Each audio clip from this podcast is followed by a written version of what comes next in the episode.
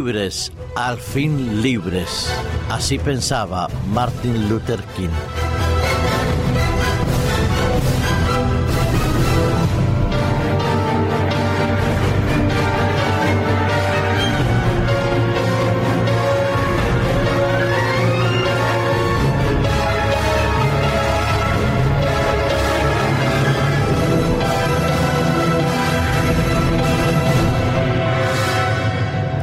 Todos recordamos aquel famoso, indudablemente líder político de los Estados Unidos, Martin Luther King.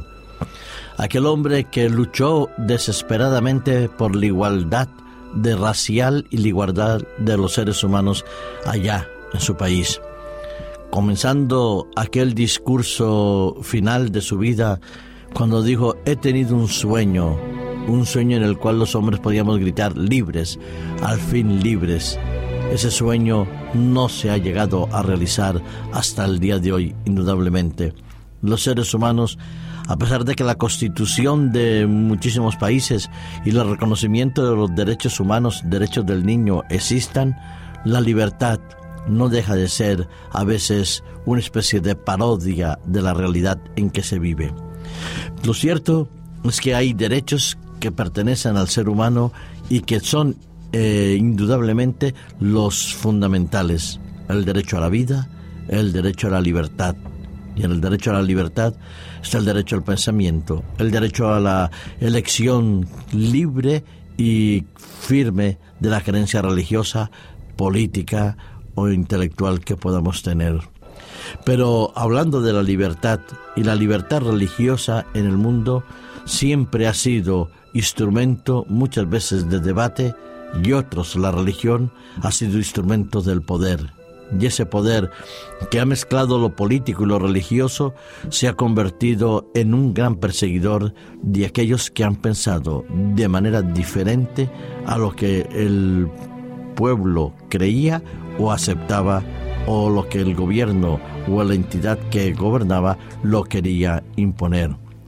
La historia del cristianismo está plagada de ejemplos en los cuales se ha querido imponer una determinada creencia religiosa y se han efectuado las guerras más horribles, más cruentas y más inhumanas, porque se ha empleado el nombre de Dios y con el nombre de Dios se ha coartado la libertad religiosa, la libertad de elección. El gobierno español, recordemos, ya en el año 1980 y ratificado con aquellos famosos acuerdos de cooperación con las entidades religiosas diferentes a la oficialmente establecida en el año 92, reconocía que la libertad religiosa y su ejercicio es un derecho fundamental que el Estado español está obligado a garantizar y a facilitar en todo el territorio tal como lo ordena la Constitución española y lo recoge la Ley de Libertad Religiosa 7 1980 y Acuerdos de Cooperación 24 1992. Eso es lo que la ley estipula, lo que la ley reconoce, lo que la Constitución eh, pone como fundamento del bien hacer y el bien relacionarnos los unos con los otros.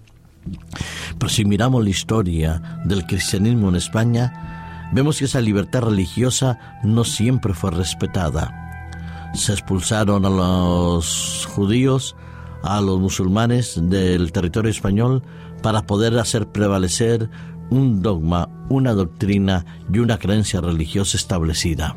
Pero dentro del cristianismo no todo es catolicismo ha existido y existe y existirá hasta el día que Cristo venga diferentes conceptos religiosos que nos acercan más o menos de Dios y nos permite conocer la verdad tal cual como la Biblia le enseña.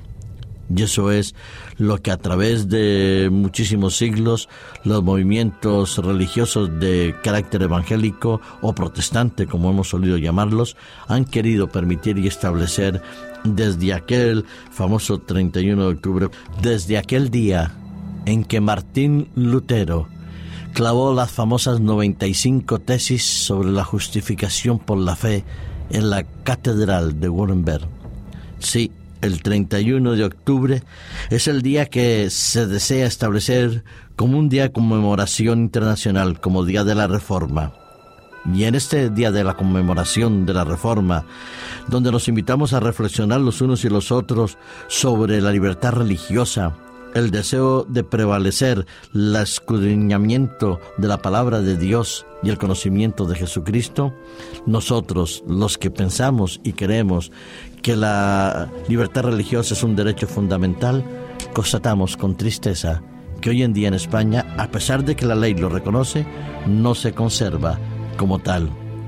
Quizás debemos recordar que es fundamental que se respete este derecho, que se pueda coordinar a través de los mm, diferentes estamentos gubernamentales la plena libertad religiosa, esto es, el reconocimiento tácito y práctico de lo que la Constitución y la ley nos reconoce. Pero, ¿habrá siempre libertad religiosa? Nuestro Señor Jesucristo en el discurso de Lucas capítulo 21, en los versículos 12, versículos 16 y 17, dice que llegaría un momento, como así lo ha habido en el pasado, que no será así. Dice, antes que Cristo venga, antes que todo acontezca, dice, nos echarán a mano, seremos perseguidos y nos entregarán a las sinagogas y a las cárceles y seremos llevados ante reyes gobernantes a causa de su nombre. Dice el versículo 16, pero seréis entregados aún por vuestros padres, hermanos y parientes y amigos, y matarán a alguno de vosotros, y seréis aborrecidos por todos a causa de mi nombre. Así es, la libertad religiosa que hoy tenemos es un privilegio y un derecho.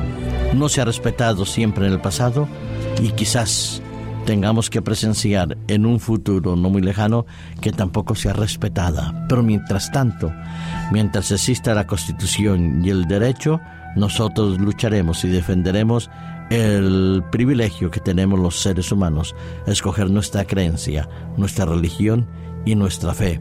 Creo que es el momento de poder depositar nuestra confianza en Dios y disfrutar de la libertad religiosa que no ha habido en el pasado y que no habrá en un futuro. Que Dios te bendiga y te guarde en esta jornada especial. Producido por hopmedia.es